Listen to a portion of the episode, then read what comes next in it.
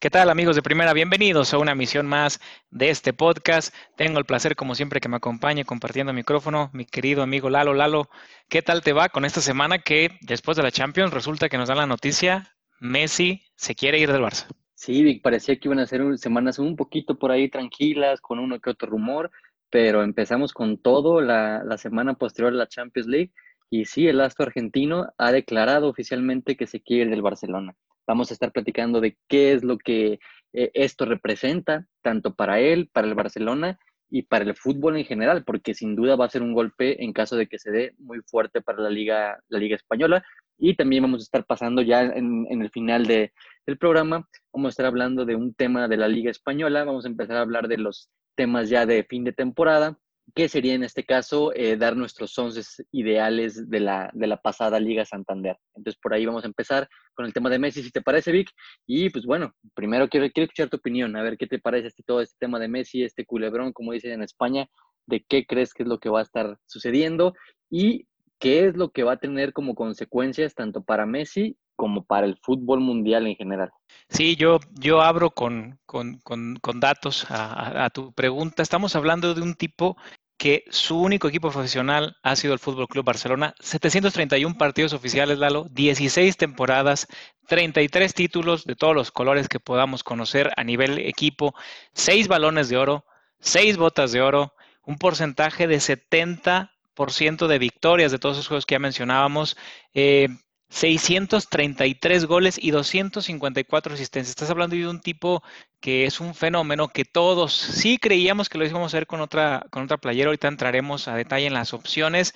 Eh, yo creo que todos pensábamos que sobre el final de su carrera vestiría otros colores, pero nos íbamos más bien al romanticismo, a que terminara ya con Newells o que fuera la MLS, quizás a Qatar, no sé, a China, pero jamás pensábamos que iba a estar en otro club de, alta competitividad, que es lo que se está barajeando y, y caray, no sé, y te voy a devolver la pregunta diciéndote, yo creo que está en su derecho y la razón fundamental que se ha, que se ha vinculado a través de los medios de, filtrado, mejor dicho, a través de los medios de comunicación es Messi se cansó de no ganar, no tiene un proyecto serio en el Fútbol Club Barcelona y decide irse. Lo chistoso son los tiempos, ¿no? Y tú andarás más a detalle en eso. Justo dos días antes, dicen, se dice, se filtra a través de la prensa en España, los medios catalanes dicen que Coman, el actual técnico del Fútbol Club Barcelona le llama por teléfono a Suárez, uno de sus íntimos de Lionel Messi, y le dice que no entran planes para la próxima temporada.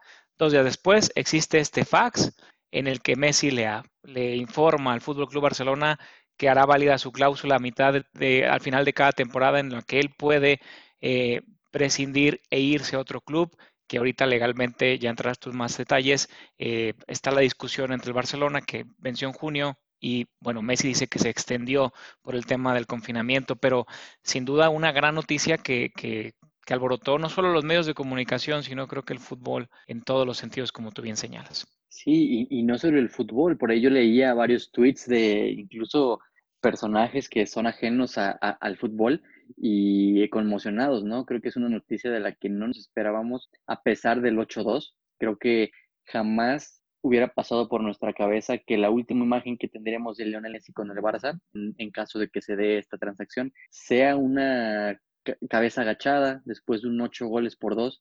creo que no es la imagen que, que sea la correcta para un tipo como Lionel Messi, que le ha dado mucho al Barcelona, y, y, obviamente también el Barcelona le ha dado mucho a Lionel Messi, pero un ícono, el más grande jugador de toda la historia del Barcelona, sin ninguna duda, creo que no se puede ir así, ¿no? No se puede ir eh, simplemente por la puerta de atrás sería un error, pero monumental de la directiva.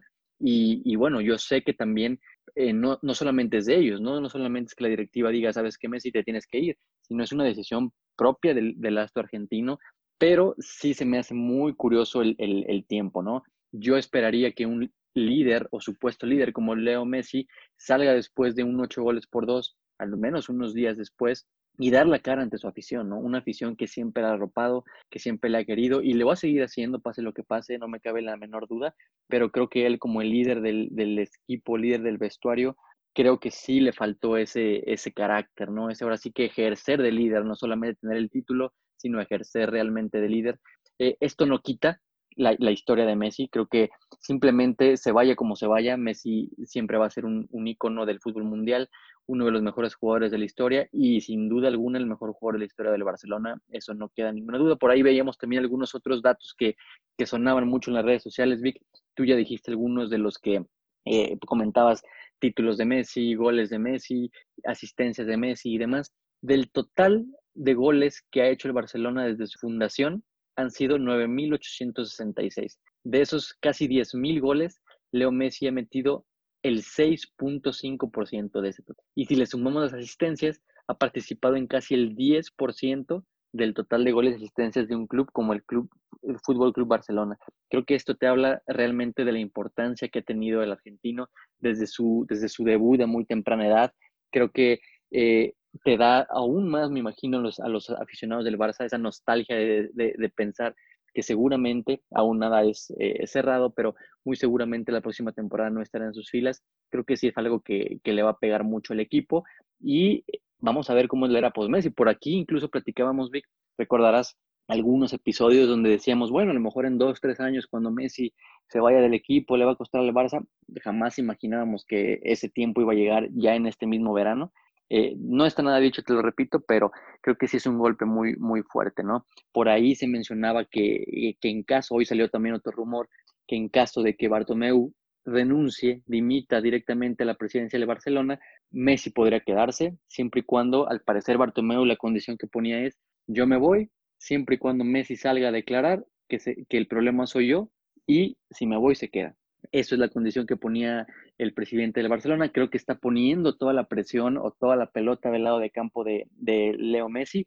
¿Por qué? Porque ahí se está prácticamente curando en salud. Ahí prácticamente le está diciendo, ok, si tú dejas esa declaración, aquí estás tú demostrando que realmente el que toma las riendas del club eres tú. O sea, aquí no se, necesita ningún presidente, no se necesita ningún directivo, porque Lionel Messi es quien toma las direcciones o las, las eh, decisiones en este club. Caso contrario, creo que, creo que sí, o sea, mi punto de vista, Vic, ya me ahorita el tuyo, en, en, en, caso de esta estrategia del presidente del Barcelona, yo creo que Messi, en caso de ceder a ese tipo de chantajes, creo que sí estaría quedando una imagen un poco dañada en, en, ese sentido, ¿no? Y, a fin de cuentas, si, si, el, si Leo Messi a fin de cuentas termina diciendo, no me importa lo que diga el presidente, me voy, el presidente se parará el cuello y dirá, yo hice todo lo posible y Leo Messi no se quiso quedar. Entonces creo que, creo que por ahí es un, es un arma de dos filos para el argentino y el presidente está usando su poder político, por así decirlo, para poder salir avante en esta situación, al menos en mi punto de vista. Sí, eh, me parece una, híjole, caray, una artimaña muy, muy ruin de Bartomeu, ¿no? Él te dice, sí, sí, eh, sí me hago un lado, pero siempre y cuando tú declares, o sea, ¿por qué pedir la declaración? Es cierto, Lionel Messi hay que decirlo también, el, notificar a través del burofax, que es el medio que lo hace, quizás no sea el más apropiado, pero en términos legales eh, lo hace de esa forma para que exista evidencia. También se hablaba, Lalo, en adición, ahorita te doy mi opinión a lo que tú comentas, que desde origen la forma en la que Messi eh, notifica al Fútbol Club Barcelona, eh, cómo inmediatamente se filtra la noticia a través de medios argentinos, es TIC, TYC, si no estoy mal, el medio de comunicación en Argentina, que filtra la nota prácticamente a, ¿qué te puedo decir?, al par de horas o menos, incluso cuando Messi hizo efectiva esa comunicación al, al, al Fútbol Club Barcelona y a su directiva. Eh, me parece como que en ambos lados están jugando estrategias y sus cartas, y esto no se remonta, se remonta incluso tiempo más atrás. Recuerdo que tú, incluso Lalo, nos mencionabas a través de este podcast que no era la primera, la primera este, situación en la que eh, el, periodo de gestión de Bartomeu se veía tocado por este tipo de filtraciones. Recordarás que incluso hubo eh, pago por parte de, la directiva liderada por Bartomeu para atacar a ciertos jugadores de su plantilla a fin de que él se beneficiado ¿no? de forma política para que él, tuviera más simpatía, por así decirlo, y por ende estar mejor postulado para las próximas reelecciones. Eh, elecciones, mejor dicho, buscando su reelección. reelección. Y en ese sentido, me parece que Messi, contrapesando un poco eso, se atrevió y quiso hacer lo, de, lo, del burofax. Ahora le responde Bartomeo, como tú lo dices, políticamente acechándolo y dejándolo eh, encorralado, me parece. Eh, haga lo que haga Messi creo que, acaba como responsable. Opción uno, tú dices, dice, sigo adelante, entonces se demuestra que él tiene el poder. Opción número dos dice, yo no quiero seguir, entonces Bartomeu sale como el héroe porque él se iba a sacrificar, pero él no quiso. Se lavó las manos, se lavó las manos, eh, me parece Bartomeu, cuando el responsable, y no justifico a Lionel, pero el responsable de que este Barcelona esté así es el propio Bartomeu, aquel triplete que gana este, recién iniciada su gestión, solo vino a maquillar este, todo lo que vendría después, fichajes que, que, digo, no tengo nada en contra, en contra de un tipo como Griezmann, pero me parece que el Barcelona no ocupaba a Griezmann en ese momento. Haber dejado ir a Neymar, el primer gran error que comete, y esta temporada, el que, el que haya contratado a Setién eh, a la postre, es un tipo que estuvo prácticamente solo medio torneo. Entonces, decisiones eh, equívocas, este, durante toda su gestión, me parece a mí, por ahí lo deportivo logró opacar algunas de ellas malas decisiones, pero al final insisto con la, con la, y, mencionaba hace un momento que medios españoles, puntualmente el, el, medio Sport en, en, Barcelona es el que tiene una entrevista hace prácticamente un año, donde Messi decía, a mí no me importa ganar más o menos, lo que quiero es un proyecto ganador y que se empiece a gestar un proyecto en el que vean este, mi futura salida y que vengan jugadores a aportar. Tú lo habías mencionado también anteriormente, el equipo se hizo viejo, y no funcionaron Dembélé, no funcionó Griezmann, no funcionó incluso em, el propio Coutinho, que luego lo, prestan, y al final del día todo esto le está cobrando factura. Yo, Lalo, en mi postura es, y ahorita quiero escuchar la tuya, estoy en pro de Messi, él tiene la libertad de irse, dio lo suficiente al Barcelona. No, no creo que el Barcelona sea menos que Lionel y Lionel que el Barça. Para mí se terminó la magia y tiene derecho de partir, tiene derecho de seguir su carrera y recordando, aquí la base no es el dinero, no es el sueldo e incluso no es la pelea con Bartomeu, es quiere un proyecto ganador y probablemente lo encontrará del otro lado en una isla, en la, isla británica. Y diremos más adelante qué equipo yo creo que es el que tiene las mayores posibilidades de llevárselo. Pero hasta ahí es mi postura. Yo estoy de acuerdo con Leonel. Me gustaría escuchar la tuya, que me parecerá muy interesante. Mira, Vic, eh, yo no lo veo como, como estar en desacuerdo con él, para nada. Creo que si hablamos meramente de lo deportivo, Messi tiene razón. Creo que el buscar un reto diferente en su carrera, eh, digo, olvidémonos del romanticismo de que un jugador esté toda la vida en un club, muy pocos lo hacen, por ahí se me viene a la mente así de bote pronto Totti, pero realmente que un jugador esté toda su carrera en un solo club es muy complicado. Entonces, dejando de lado el tema del romanticismo futbolístico, creo que si hablamos ya de lo deportivo, sí el proyecto que Messi exigía como ganador no se le ve al Barcelona de momento, ni con esta directiva, ni con Setién, ni con ahora con Coman. O sea, es diferente, es, es muy complicado el, el, panorama del Barcelona para las próximas temporadas. Creo que otros equipos se han hecho eh, mejores las cosas, no solo en España, sino fuera de. Entonces, y, es, y se ve reflejado, ¿no? Porque si bien el Barcelona sí le alcanza para estar ahí peleando con el Madrid, eh, peleando por primero o segundo lugar, ahí no tiene ningún problema, pero vemos la diferencia abismal y, y realmente abismal cuando el Barcelona sale a Europa, ¿no? Ahí es donde estamos viendo los últimos años en la Champions League que no le alcanza a este Barça. Y, si el primer año contra la Roma no te diste cuenta, el segundo año no te diste cuenta contra el Liverpool y ahora tres años seguidos y ahora sales eh, con un ocho goles por dos contra el Bayern, eso te enciende las alarmas y, claro que, un jugador como Lionel Messi quiere ese, ese proyecto ganador y, y al parecer lo está buscando ya en otro equipo para continuar su carrera o darle fin a su carrera, porque no olvidemos que a lo mejor en dos, tres años Messi podría estar poniendo fin a su, a su carrera, pero creo que él sí tiene muy claro que siendo uno de los mejores jugadores del mundo, tiene que estar en un equipo competitivo que le permita seguir ganando títulos, seguir ganando títulos también individuales, ¿por qué no? Entonces, por ahí yo lo veo completamente de acuerdo y su postura me parece la adecuada. Sin embargo, creo que esto va más allá de la postura únicamente deportiva y me explico. Por ahí decían que el tema de Luis Suárez, el tema de Luis Suárez que no le había gustado eh, en demasía a Lionel, yo estoy de acuerdo que sean amigos y demás, pero bueno, si, si yo porque no trabajo con mi amigo o porque mi amigo lo pone en la banca me voy a decir que no, que no estoy a gusto en un club, creo que por ahí estamos mal. Tampoco es un club de amigos, es un club de fútbol donde se, se, tiene que tener a los mejores jugadores. Y seamos honestos, Luis Suárez ya no está para ser el centro delantero de un club, eh, Fútbol Club Barcelona, que pretende ser de los mejores equipos del mundo.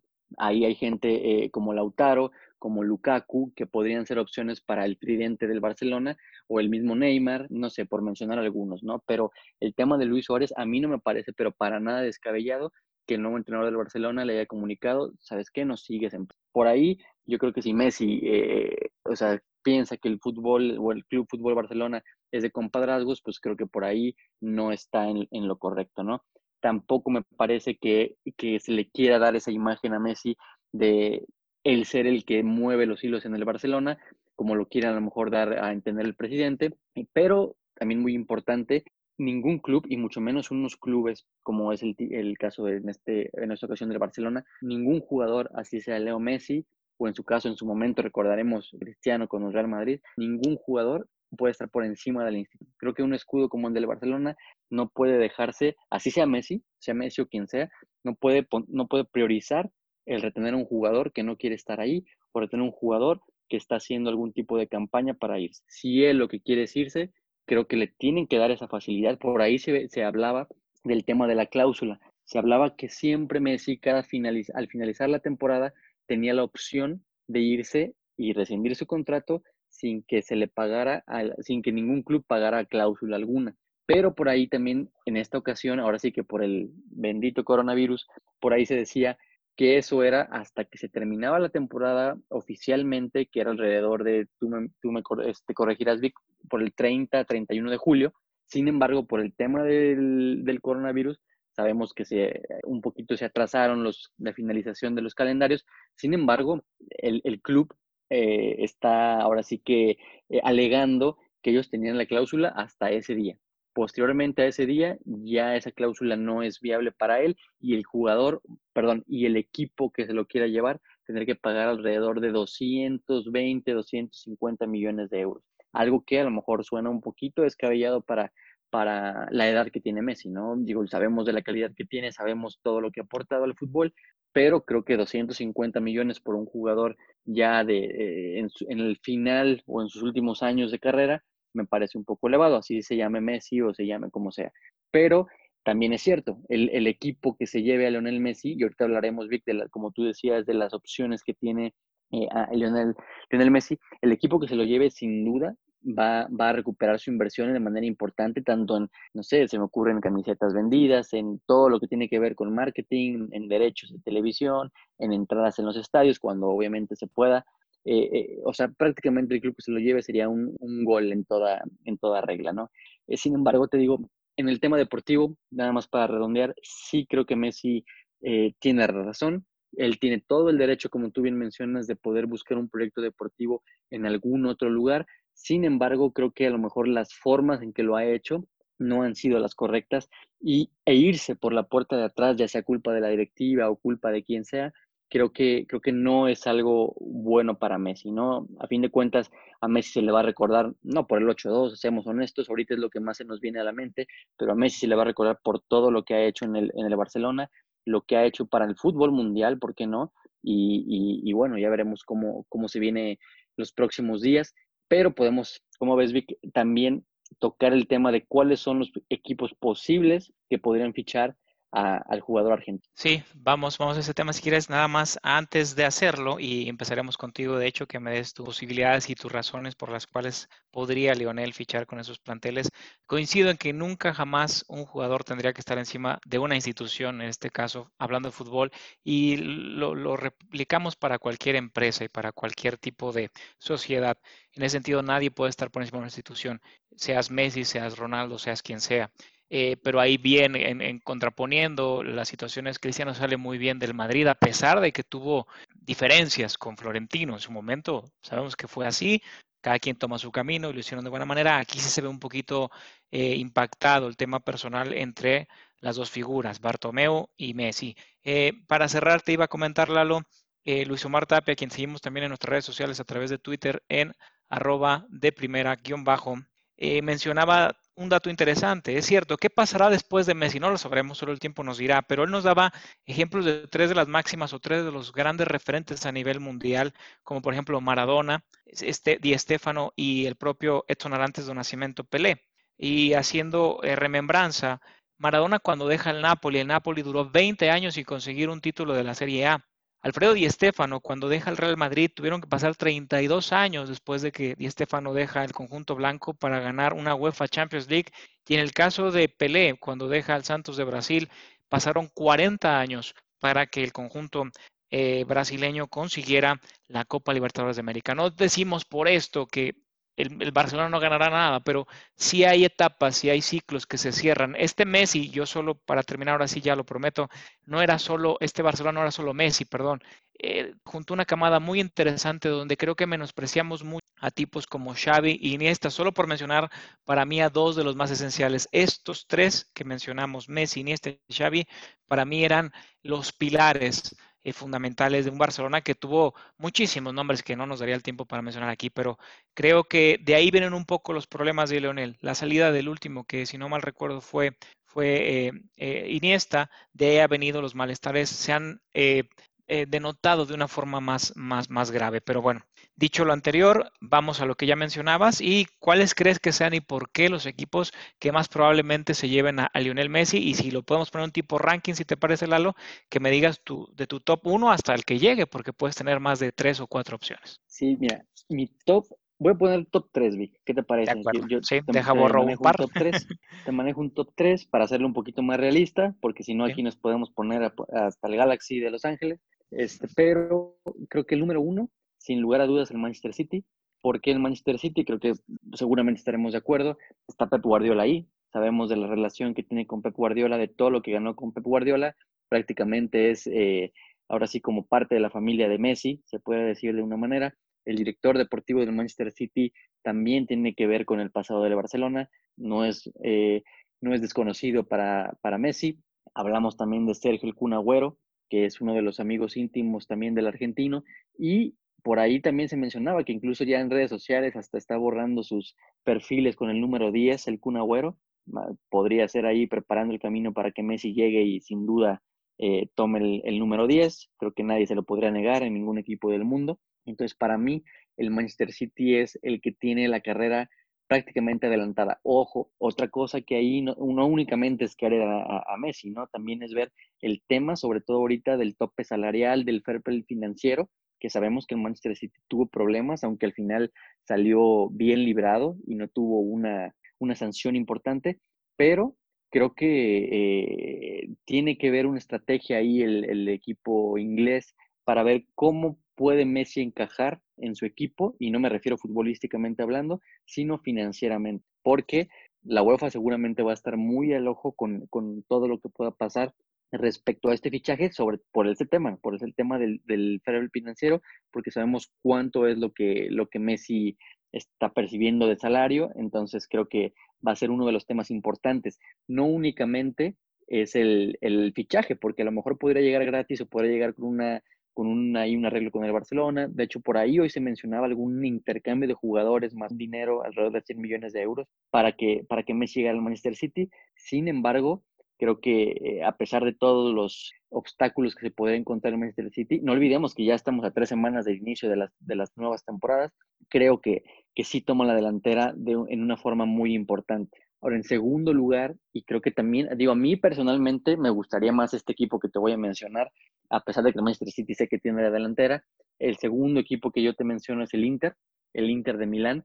Por ahí también sabemos que el Inter de Milán ha tenido una inversión importante de, empresarios chinos, entonces dinero hay, ese creo que no es problema. También evidentemente se tiene que ver el tema del eh, fair play financiero, financiero, porque, bueno, el tema de los salarios es algo que en el que la UEFA está poniendo mucho ojo.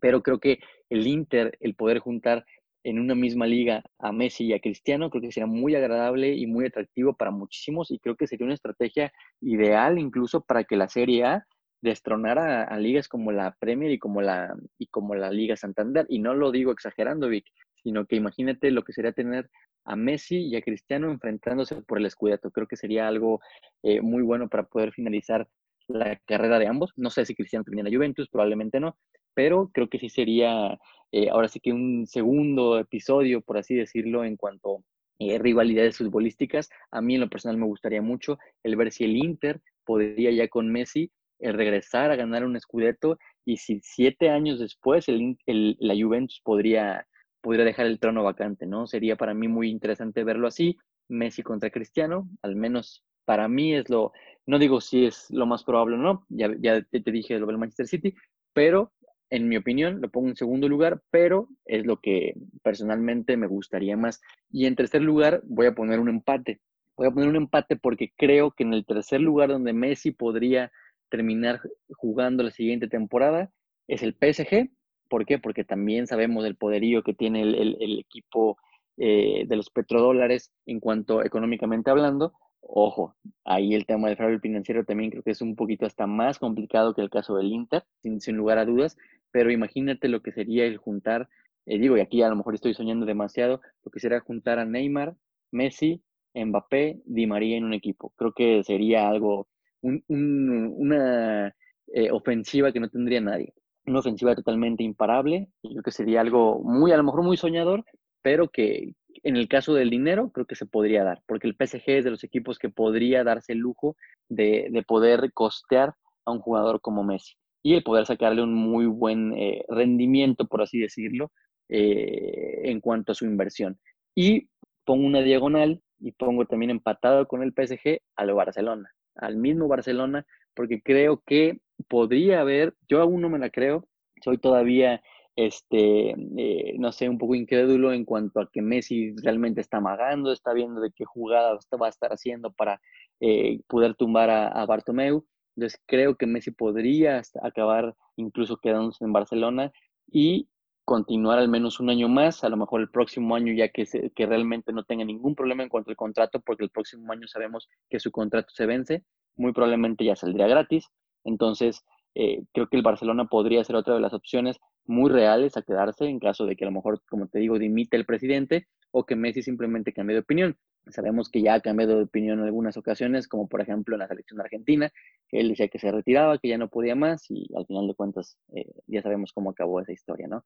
Pero así lo pongo, Vic, así mi top 3 y pues bueno, vamos a ver en qué coincidimos y en qué estamos ahí en, desacuerdo.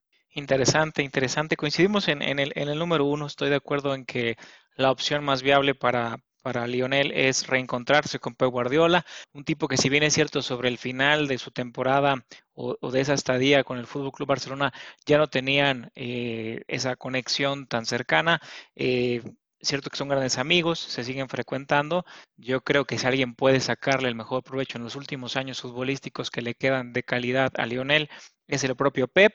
Y no solo eso le ofrecería al Manchester City, le ofrecería un plan a largo plazo, que de hecho también se ha hablado mucho en medios de comunicación, que sería después de tres temporadas el contrato con los Citizens, se iría a la franquicia de expansión que tiene el mismo conjunto eh, Blue pero en la MLS con, eh, con el equipo del New York FC. Así que sería el plan a largo plazo, tres temporadas con el City, un par más o las que le den las piernas a Lionel antes de regresar a su natal Argentina. Eh, nada más que ahondar, ya lo mencionabas todo muy bien. El número dos, ahí sí diferimos un poco. Yo creo que llevaría ligeramente ventaja el PSG, en mi parecer, por la, por la amistad de Neymar. La complicación que le veo acá es el tema también de eh, para solventar el salario. El tipo que más gana ahí tienes a Neymar, tienes a Mbappé, tendrías que deshacerte de alguno de ellos para, para poder solventar la nómina de forma completa y no veo al país Saint Germain deshaciéndose de dos tipos que tienen un futuro enorme por delante, como son Neymar o Mbappé.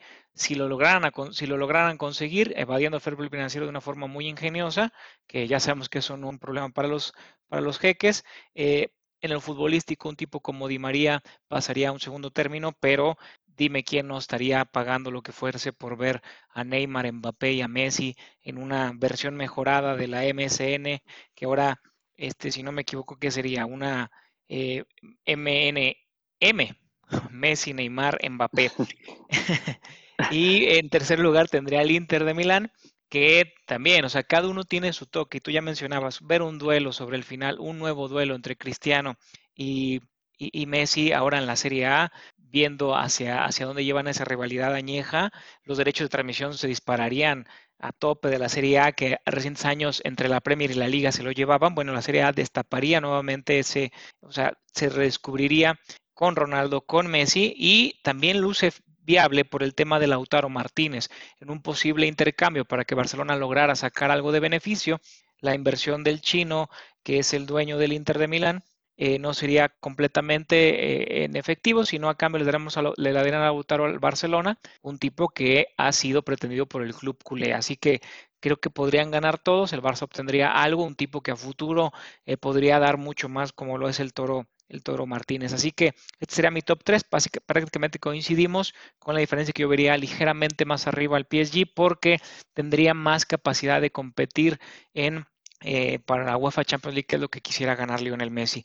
Ahora sí que solo el tiempo nos dirá. Tiene hasta, hasta la primera semana, si no estoy mal, Lalo, de octubre para, para, que se cierren las transferencias. Lo cierto es que el próximo lunes Lionel Messi se presenta a entrenamientos con el Fútbol Club Barcelona y todo el mundo, toda la prensa está esperando que hable y que eh, nos dé a conocer cuáles son sus razones, su situación, cosa que como tú ya mencionabas y por el perfil de Lionel, dudo, dudo, dudo mucho que lo haga.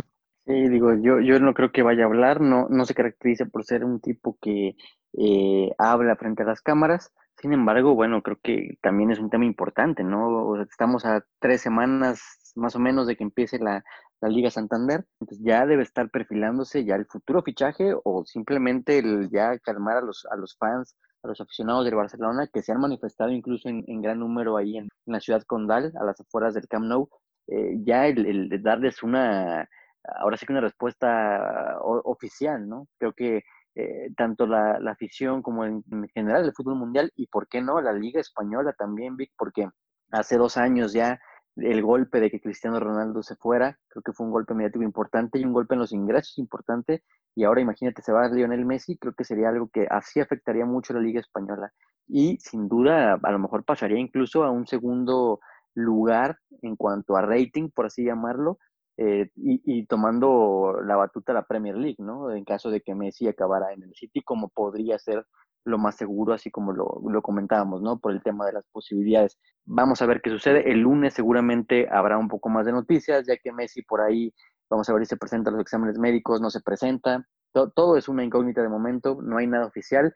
Únicamente lo que sabemos y ya leímos todos es el tema del Burofax, que por, otro lado es algo un poco arcaico, me parece. Pero, eh, pero bueno, atentos a lo que va a pasar con el Messi. Seguramente no sé si el domingo nos alcance eh, eh, la información que se pueda estar filtrando para actualizarles a todos ustedes. Si no, muy seguramente la siguiente semana ya tendremos un panorama más claro de qué es lo que va a estar sucediendo eh, con el tema de Lionel Messi. Sí, esperemos que haya noticias. Como tú dices, no sabremos si será suficiente la información al próximo domingo. Quizás esta, esta historia tenga mucho más capítulos y bueno, ya estaremos, ya estaremos este, dándole seguimiento aquí a través de De Primera.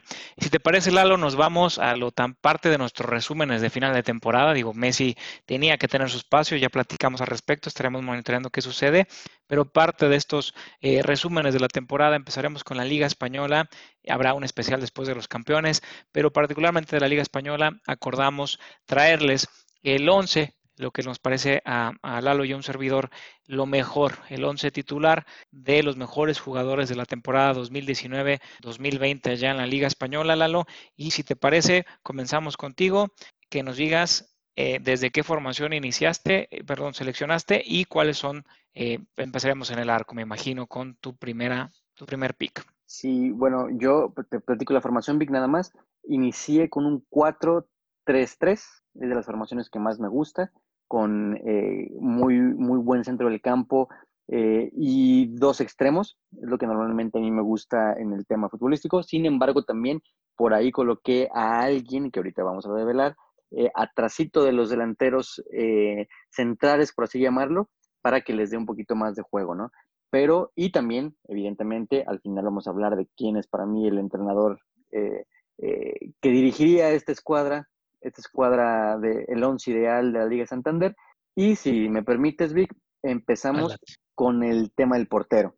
Vamos a, si quieres, vamos, vamos para hacerlo dinámico, vamos viendo en cuáles coincidimos. Digo mi portero, dices tu portero y así vamos hasta, hasta llegar al, al once ideal. a mí me parece, eh, creo que sin lugar a dudas, el portero del torneo, Thibaut Courtois, sin ninguna duda, y no únicamente porque sea del, Real Madrid, del equipo campeón de la, Liga Santander, sino que aparte de ser el campeón de la Liga Santander, fue el Zamora, con menos porterías, eh, o más bien más porterías en cero en lo largo de la, de la temporada. el, portero que menos goles recibió y creo que en esta segunda temporada ya con el, la escuadra del Real Madrid se consolida, ¿no? Su primera temporada fue un poquito eh, complicada, por ahí tiene la sombra de Keylor, que los aficionados decían, no, que Keylor es mejor, que Tío Courtois no sé por qué lo trajeron, creo que en esta temporada hace olvidar por completo a, para los aficionados madridistas, hace olvidar por completo a Keylor Navas, obviamente, digo, no se malinterprete olvidar a Keylor Navas, no sabemos lo que es el tico, sin embargo, creo que Courtois no hizo que se le extrañara al menos en esta temporada y para mí es el portero del, torneo. En efecto, muy cuestionado en su momento, como tú mencionas, este Florentino por contratar un portero, pero seguramente estaba viendo el futuro, un tipo tan visionario como lo es Pérez. Eh, totalmente de acuerdo contigo, un tipo que ganó el Zamora, 18 partidos sin gol y estuvo a uno solo de empatar el récord de otro madridista, Paco Bullo. Eh, con 19. Así que estás hablando del mejor portero de la liga, más allá que también su línea defensiva tuvo mucho que ver, pero bueno, el récord es individual. Para mí, Thibaut Courtois es el mejor portero. Y si te parece, me voy a la lateral por derecha, te doy mi nominación y seguimos con la dinámica que tú propusiste. Lateral por derecha, Jesús Navas, el jugador ya veterano, 34 años del, Sevilla Fútbol Club, me parece que tuvo una campaña impresionante. Estamos refiriéndonos, cabe señalar, solo a la Liga, la Liga Santander, nada que ver con otras competiciones como la europeas, en el caso de la Europa League, aquí solo en la liga.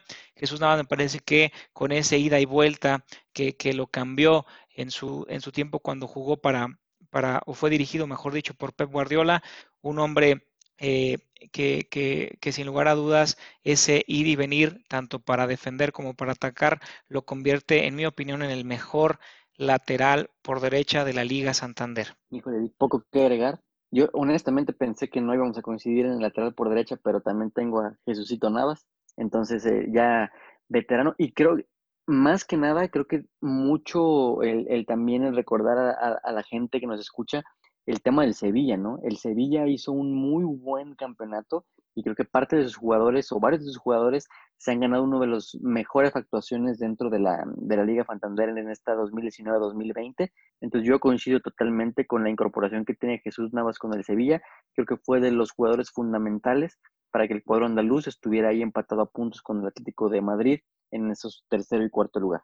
Y, y bueno, vamos, vamos si quieres de, de la derecha hacia el centro creo que también por aquí vamos a estar en el siguiente un poquito eh, de acuerdo. Creo que Sergio Ramos se ganó a pulso el estar en el once ideal de la Liga Santander, siendo no solamente un líder y no solamente un gran defensor en este, en este torneo, en esta temporada, sino también y sorprendentemente siendo uno de los goleadores del, equipo merengue, ¿no? Sabemos que de repente sí son muchos de penal, porque es el cobrador oficial de penales, evidentemente, pero muchas veces también incorporándose el ataque y sabemos que el juego aéreo de Sergio es, es letal, ¿no? Es letal para los eh, defensas contrarios. Creo que sobre todo el tema del liderazgo y el tema físico con Sergio Ramos, o sea, parece, si, si recordamos la, la temporada anterior a esta, a 2018-2019, creo que Sergio Ramos tuvo una de sus peores temporadas tuvo por ahí problemas físicos, problemas de lesiones, de expulsiones, en fin, el Real Madrid fue un desastre y se propuso aparentemente en esta, en esta temporada el llegar a tope en el, en el, en el tema físico. Vemos cómo se, se, ahora sí que se machaca todo lo, lo posible por estar, o sea, no para ser un jugador ya veterano, sino para ser un joven con ese, con ese físico que está trabajando y eso se vio reflejado en la cancha y aparte ese liderazgo y ese, ahora sí que esa forma de alentar a sus compañeros dentro del campo creo que fue fundamental para que el Madrid tuviera esa gran, gran este, actuación después del tema de la reanudación por, por el COVID. También de acuerdo, parece que nos pusimos ¿no? antes a, platicar, la realidad es que no, es, es, es así.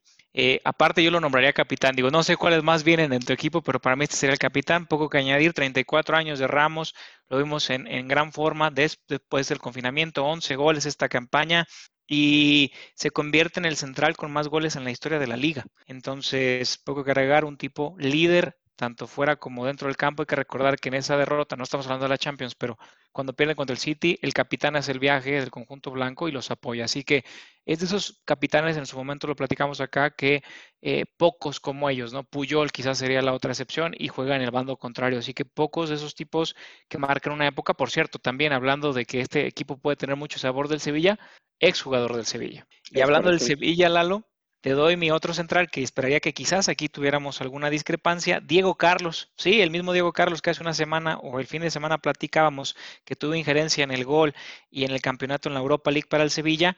El central del Sevilla me parece que tuvo una gran temporada este, y le vino a proporcionar seguridad a, la, zona, a la zona defensiva del conjunto dirigido por Julian Lopetegui. Así que eh, un tipo que que si bien es cierto es joven, ha llamado la atención los reflectores y no dudemos que quizás la próxima temporada, no esta que está por ingresar, la 2021, sino la posterior, esté eh, ya vistiendo unos colores de un equipo eh, de, mayor envergadura, no demeritando el conjunto del Sevilla, pero eh, ya vendrán los grandes a, preguntar por, una joven promesa como lo es Diego Carlos, para mí el titular en la central al lado de Capitán Ramos. Yo reitero, Vic, que, que no nos pusimos de acuerdo pero yo también tengo a Diego Carlos en el centro del campo.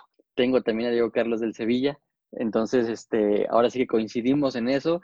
Creo que fue pieza fundamental en, el, en, la defensa andaluz y no solamente en la liga. Digo, sabemos, sabemos que estamos hablando del tema del, del once ideal de la Liga Santander, pero también fue de los jugadores importantes en la, en la obtención del título en la UEFA Europa League. Entonces, para mí, Diego Carlos también, a pesar de su edad, creo que es uno de los jugadores que tiene mayor, tú lo, tú lo comentabas más, mayor proyección a futuro y sin duda, eh, claro que es una de las revelaciones también. Eh, ahora sí que estamos hablando ahorita de momento, jugadores del Sevilla y del Real Madrid en el 11 en el once ideal. Me voy, me, adelanto yo en, la, en, la, el tema del lateral por izquierda, pensando y, y, queriendo con todas mis fuerzas que no estemos ahora sí que coincidiendo, van a pensar que nos estamos copiando, pero, y fue difícil, ¿eh? fue difícil para mí esta decisión, y más que nada me ganó por el tema del final de temporada que tuvo. A lo mejor me gana el tema del Madrid, no lo sé, pero para mí Mendy fue un, el mejor lateral izquierdo en, en la Liga Santander. Por ahí también lo tenía compitiendo o, con una decisión ahí con eh, Sergio Reguilón, pero al final de cuentas me decanto por Mendy, que tuvo un muy buen cierre de, temporada y no es fácil porque sabemos que ni más ni menos que el que está supliendo es a Marcelo, un Marcelo que sabemos que es histórico en el fútbol mundial, en el fútbol del Real Madrid, y creo que eh, Mendy lo hizo muy bien, adaptándose muy bien al Real Madrid en esta temporada, teniendo no solamente muy buenos desplantes o muy buenos desplaces por, por la banda de izquierda, sino también trabajando muy bien en la parte defensiva, ¿no? Sabemos que muchas veces los laterales se convierten en carrileros más o en extremos más, sin embargo Mendy probó que su físico le da para ir al ataque y para regresar y, tener una muy buena, muy buena opción para, para defender por esa banda izquierda. Sí, tenemos nuestra primera diferencia, aunque es cierto, mencionas al que, al que yo elegí. Eh, cabe mencionar que es cierto, Reguilón se lesiona, el jugador del Sevilla, y, no ve acción en la mayoría, no, bueno, sí ve acción en la mayoría de los juegos, pero no tiene esa constancia eh, que pudo haber tenido. Yo me decanto por él, por, por la forma en, lo que hizo, en la que lo hizo lucir eh, Julian Lopetegui, en ese ir y venir, sería la contraparte de, de, un Navas, un Reguilón muy joven que cabe señalar, como tú lo habías mencionado en podcast anteriores, pertenece al Real Madrid y está cedido al Sevilla. Vamos a ver si eh, regresa al conjunto blanco, porque justo su competencia la tiene en el francés, que para mí también era el segundo a, bordo en el que se puede haber llevado la titular. Yo me acabo decantando por Reguilón, por el tema de que incluso a pesar de que Mendy le acaba ganando el puesto a, Marcelo, sobre el inicio de la campaña, eh, Marcelo todavía llegó a ver acción. Así que eh, para mí muy parejo, ahora sí que ya es cuestión de gustos, ambos grandes futbolistas. En mi caso, insisto, me decanto por el del Sevilla y sigo manteniendo este, este balance entre Sevilla y Real Madrid, que más adelante ya veremos eh, qué sucede, Lalo. Me voto al medio del campo. Vamos a empezar. Yo en esta línea no, no platiqué mi alineación, es un 4-3-3, muy similar al que tú mencionas. En mi caso, atendiendo al campeón que fue el Madrid, de esta forma juega el Madrid, con un pivote. Y justo hablando del equipo campeón, del equipo merengue, me voy con Carlos Casemiro, un jugador que es de esas hormiguitas que poco, eh, poco se habla de él, pocos reflectores tiene, pero sin lugar, es la, sin lugar a dudas es el es, la bujía, es, es, la válvula de escape que tiene el conjunto blanco y que da mucho soporte tanto a, los dos centrales que tiene el Madrid como al, arquero. Así que gran parte del Zamora que se acaba llevando Courtois, para mí, aparte de Ramos, pasa por los pies de Casemiro, que tiene esta labor de jugar como pivote, de robar balones, de ganar a la mayoría de sus duelos. E insisto, un tipo que tiene poco reflector, pero para mí es el eje en medio campo de este Real Madrid. Pues ya de una vez dime que tienes a Tony Crosby también ahí en el centro del campo para, para, estar iguales. Creo que estamos iguales en esos dos. No, no, y, y, no porque nos copiemos, sino porque sabemos que creo que evidentemente fueron los mejores en el centro del campo, sobre todo lo que tú mencionabas de Casemiro, y, y lo hago notar sobre todo en el tema, vimos el partido de la Champions League con el, contra el Manchester City, cuando Casemiro no anda bien, el Real Madrid no anda bien, ¿no? Y, y, vemos cómo le costaba a Casemiro, por poner el ejemplo de ese partido, el poder tener el balón y voltearse, o sea, casi siempre estaba recibiendo de espaldas y los, y los, eh, ahora sí que el equipo, la media cancha del equipo de Manchester City no le dejaba con, con comodidad el poder recepcionar y el poder el proyectar hacia la frente, ¿no? Que es de las cosas que Casemiro hace y también el recuperar el balón. Entonces creo que Casemiro a lo largo de la Liga Santander dio muy buen resultado. Creo que no es nuevo. Esto viene ya pasando desde, desde que Zidane prácticamente toma las riendas del equipo hace, hace años. Me, refiero desde su primera, su primera gestión. Entonces, por ahí Casemiro creo que no hay, no hay ninguna duda. Y de Tony creo que decir, ¿no? Y, mencionar también el tema, como te mencionaba con Ramos, el año pasado, en el tema de, del Real Madrid, creo que fue una de las temporadas donde los jugadores como Tony Cross, como Sergio Ramos, como el caso de Luka Modric, tuvieron una pésima temporada y se hablaba mucho de que si ya estaban acabados, que tenían que vender, que tenían que irse del equipo. Tony Cross en esta ocasión creo que nos cierra la boca a muchos y hace una temporada eh, ahora sí que para recordar para, para el alemán. Así es. Em, Tony Cross, entonces tu segundo mediocampista en esa, en esa línea de tres que manejas. Exactamente, ya lo decíamos, coincido. A destacar solamente, añadiendo lo que ya mencionabas, Lalo, 63 eh, pases eh, por partido genera el, internacional alemán de 30 años, 93% de efectividad. Es una máquina, es, es un relojito. Complementado con, Carlos Casemiro, el Madrid eh, depende en gran mayoría de ese medio campo. Eh, es cierto, y, bueno, ya voy a spoilorear la, siguiente posición, que es el tercer mediocampista que acompañaría a los dos del Madrid. No, no es Luka Modric, que para mí empieza a dar vestigios de que eh, la edad, como a todos, le, le, acaba llegando y ya no da su mejor temporada un jugador que llegó a ganar el BES. Para mí no está en este, en este tridente en medio campo y en mi opinión se lo lleva un veterano de mil batallas, un hombre de 35 años que se hecho se despide con esto de la Liga Santander, que es Santi Cazorla, sí, el ex del conjunto Goner, el ex del Arsenal, eh, da una gran temporada ya en el conjunto del Villarreal con 11 goles, 9 asistencias, ayudando al submarino amarillo y participando en 20 goles. Es cierto, eh, no le sirve de mucho al Villarreal más que para llegar a Europa, me refiero mucho porque ellos hubieran aspirado a la Champions, pero se quedan a nada ahí de, del Sevilla en un quinto puesto. El conjunto del Villarreal en gran medida se lo debe a los goles y al punch que les trajo un tipo como Santi Cazorla ya de 35 años y que sabemos que bueno, se irá a jugar al fútbol de Qatar. Sí, Vic, creo que fue de las eh, temporadas más brillantes de Santi Cazorla. Claro que le reconozco esa, esa labor, sin embargo, ahora sí, me, y me complace al menos no estar otra vez eh, copiándote, pero yo pondría, y creo que a lo mejor si nos han venido siguiendo en el podcast, sabrán de lo, de lo mucho que, que sigo este jugador y de lo mucho que me pefa también que ya no voy a estar en la Liga Santander. Y se trata de Ever Banega, creo que es de los jugadores también que le da ese brillo o ese extra, ese punch al Sevilla de medio campo para adelante.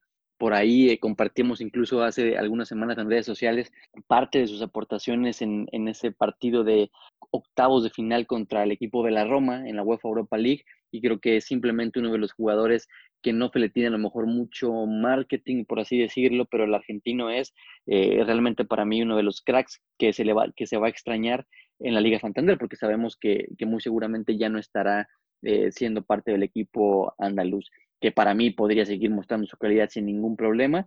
Sin embargo, eh, eh, no será así.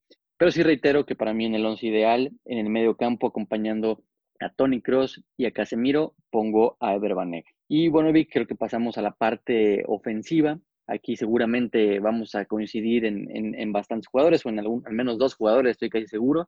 Sin embargo, quiero empezar con a lo mejor con el que no podríamos tener coincidencia, o al menos eso quiero pensar, y eh, me voy con Gerard Moreno. Gerard Moreno creo que es de los jugadores también que fueron revelación, también incluso el Villarreal, como hablábamos de, de Santi Cazorla.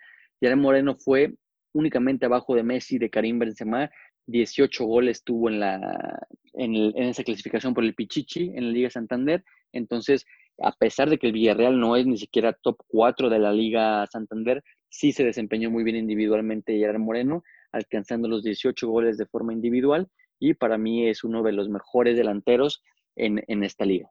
¿Lo acabas poniendo por derecha o por izquierda? Esa es pregunta clave para mí. Eh, eh, mira, lo, acabo poniendo, eh, es, es, un poquito complicado porque yo a, mi, a, mi a mis delanteros voy a colocar a dos como puntas, por así decirlo, y, y, a uno un poquito atrás, un poquito atrás, que es el que juega un poquito de poste, es el que da juego, es el que se mueve. Entonces yo lo veo a Gerard Moreno como punta.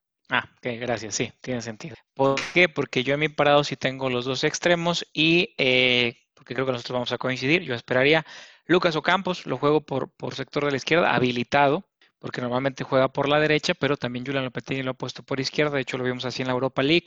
Lucas Ocampos, que es cierto, en goles Gerard Moreno, y ahí te doy el punto a ti, debo de reconocerlo, marca más, y en un equipo como el Villarreal, que, no llega al top 4, junto con Santi Cazorla, bueno, el, jugador eh, del, del, Villarreal marca 18 anotaciones por 14 de Lucas Ocampo, que para mí eh, era, era, era de ponerlo sí o sí por la mancuerna que hace con Reguilón, en este caso por sector de la izquierda. Para mí Lucas Ocampo, un tipo con, con mucho gol y que le vino a dar esa, esa, esa, esa magia en ofensiva al conjunto de Lopetegui, insisto, con el Sevilla, válgame Dios, pero eh, este Sevilla que este, lo hizo trabajar muy bien Lopetegui y que a falta de un nueve nato, que ya lo vimos luego con, con De Jong, que acaba marcando doblete en la gran final, pero es cierto, en la liga careció de gol de un 9 y tenía que venir eh, Lucas Ucampos, el, el, mismo este, Ever Vanega que ya mencionabas que se va al fútbol de Saudi Arabia.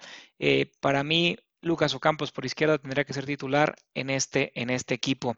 Y me voy en mi planteamiento a la derecha y dejaré al final lo que sería para mí el 9, que quizás vamos a coincidir. Si usted nos sigue nuestro podcast, sabe que es casi un hecho que el 9 lo tenemos garantizado. En derecha, mi estimado Lalo, no podría ser otro que el internacional argentino del que ya le dedicamos media hora de este podcast y se merecería días enteros de hablar de él, Leonel Andrés Messi con 25 goles, Pichichi de la liga, su séptimo, su cuarto consecutivo. Imagínese usted de qué estamos hablando. 21 asistencias, esto nos quiere decir líder de asistencias también.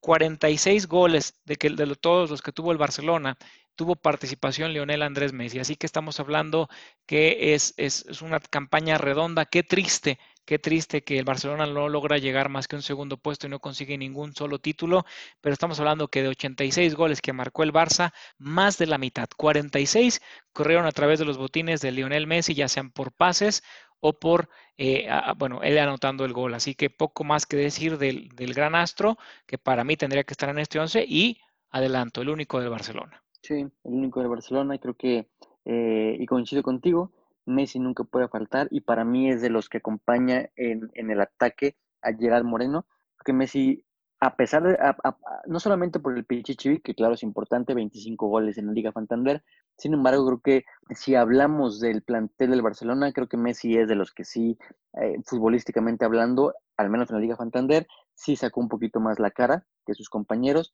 Y, y bueno, claro que el Pichichi le viste todavía aún más estamos totalmente de acuerdo que Messi tiene que estar sí o sí en ese, en ese ataque de este once ideal de la liga.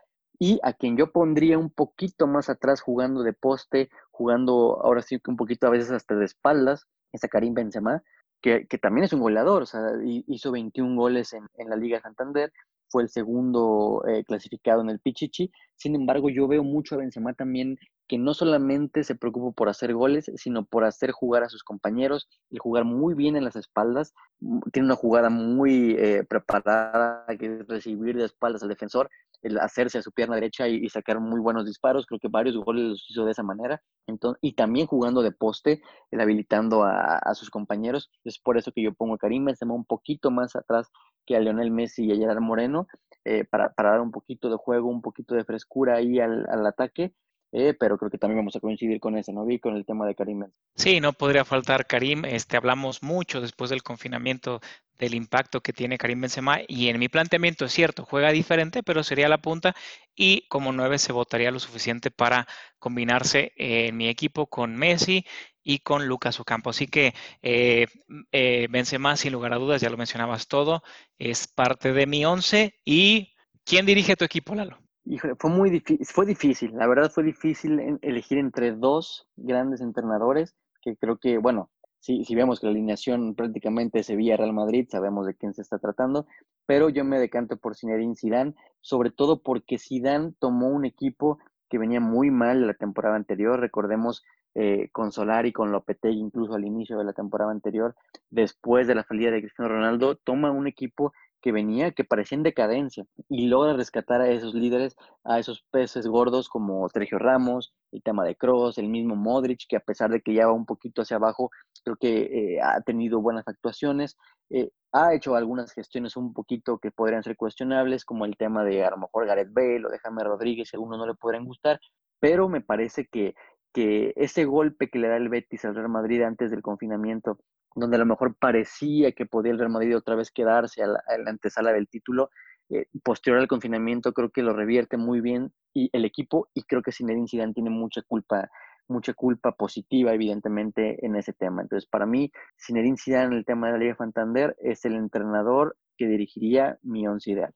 Eh, yo aquí doy una sorpresa, no tendría quizás nada que ver, pero, y tampoco nos pusimos de acuerdo, yo voy con Diego Martínez, el director técnico del Granada. No sé qué va a hacer con este grupo de cracks, pero creo que lo que hizo Diego Martínez con el conjunto del Granada fue asombroso, un equipo recién ascendido, lo lleva no solo a librarse del descenso, sino hasta la séptima posición que de carambola le acaba dando eh, clasificar a las eliminatorias para, para, para Europa League. Así que eh, yo me quedo con Diego Martínez. Es cierto, yo estaba entre Zinedine Zidane y de una vez, bueno, doy mi terna. El otro era el propio Julian Lopetegui en esta mezcla de Sevilla y de Real Madrid.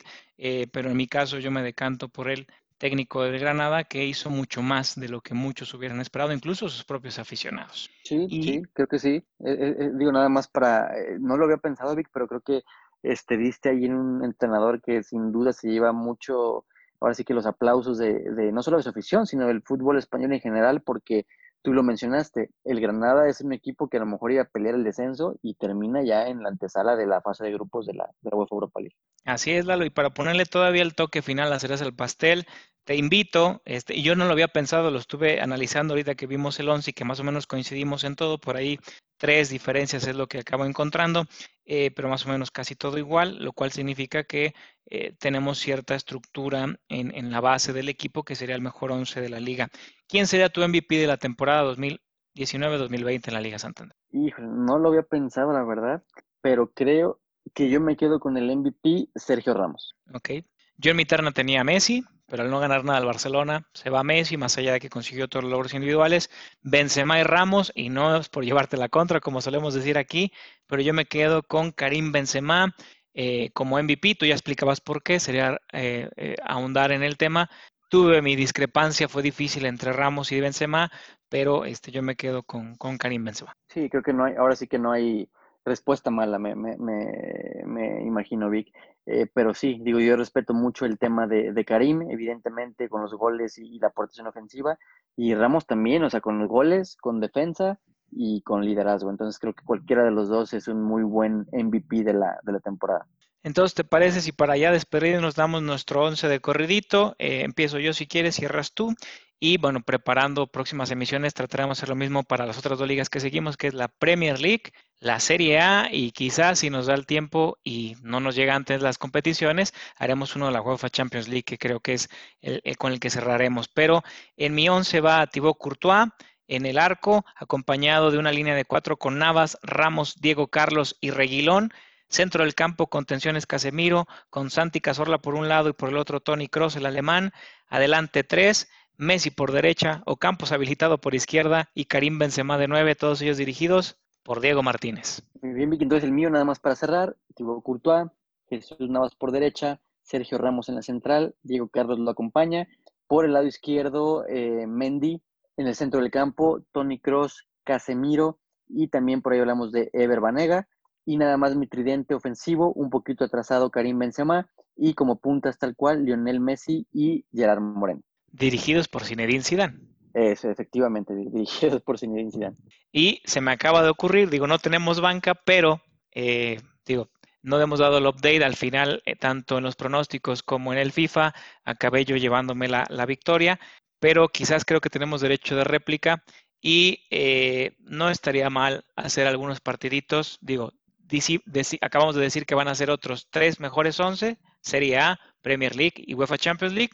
¿por qué no poner a competir en una ronda de juegos ya que acabemos de nombrarlos todos eh, por el derecho réplica, que esto implicaría que este, tengas el derecho de retarme para jugar en un doble o nada, lo que se llamaría coloquialmente. Si estás de acuerdo, podremos hacer eso, pero nos falta completar los otros tres mejores 11, los ponemos a jugar en el FIFA, en el videojuego, y vemos qué pasa. Si estás de acuerdo, podríamos hacer eso ahorita, viendo que incluso serían equipos muy parecidos, a lo mejor los cruzamos el mejor 11 de la Serie A mío contra tu mejor 11 de la Premier o algo así. Ya idearemos algo y se los traeremos la próxima edición, si te parece. Me parece bien, Vic. Sí, por ahí se nos había olvidado, digo, a mí casualmente, ¿verdad? Se me había olvidado dar el update de, del FIFA, cómo nos había ido con los pronósticos y con el tema de las simulaciones. Evidentemente, como tú mencionas, tú fuiste el, ganador, pero sí, claro que se nos va a estar ocurriendo alguna otra dinámica para, para continuar con esto y a lo mejor dar ahí el, el eh, ahora sí que el resultado de qué pasaría, al menos en el tema de simulación, evidentemente, cuando estos 11 ideales se, se enfrentan. Así es, y de momento, Lalo, eh, me despido de ti y de la audiencia, esperando ya con ansias lo que podríamos traer el próximo domingo si algo se resuelve de Messi y nuestro 11 de otras las ligas que, que muy seguramente sea la Premier League, ya lo discutiremos eh, la próxima semana el domingo para que siga en sintonía de, de primera intención. Así es, Vic, muchas gracias a todos y hasta el próximo domingo. Señores, como debe ser, como debía ser, como debió ser toda la vida de primera.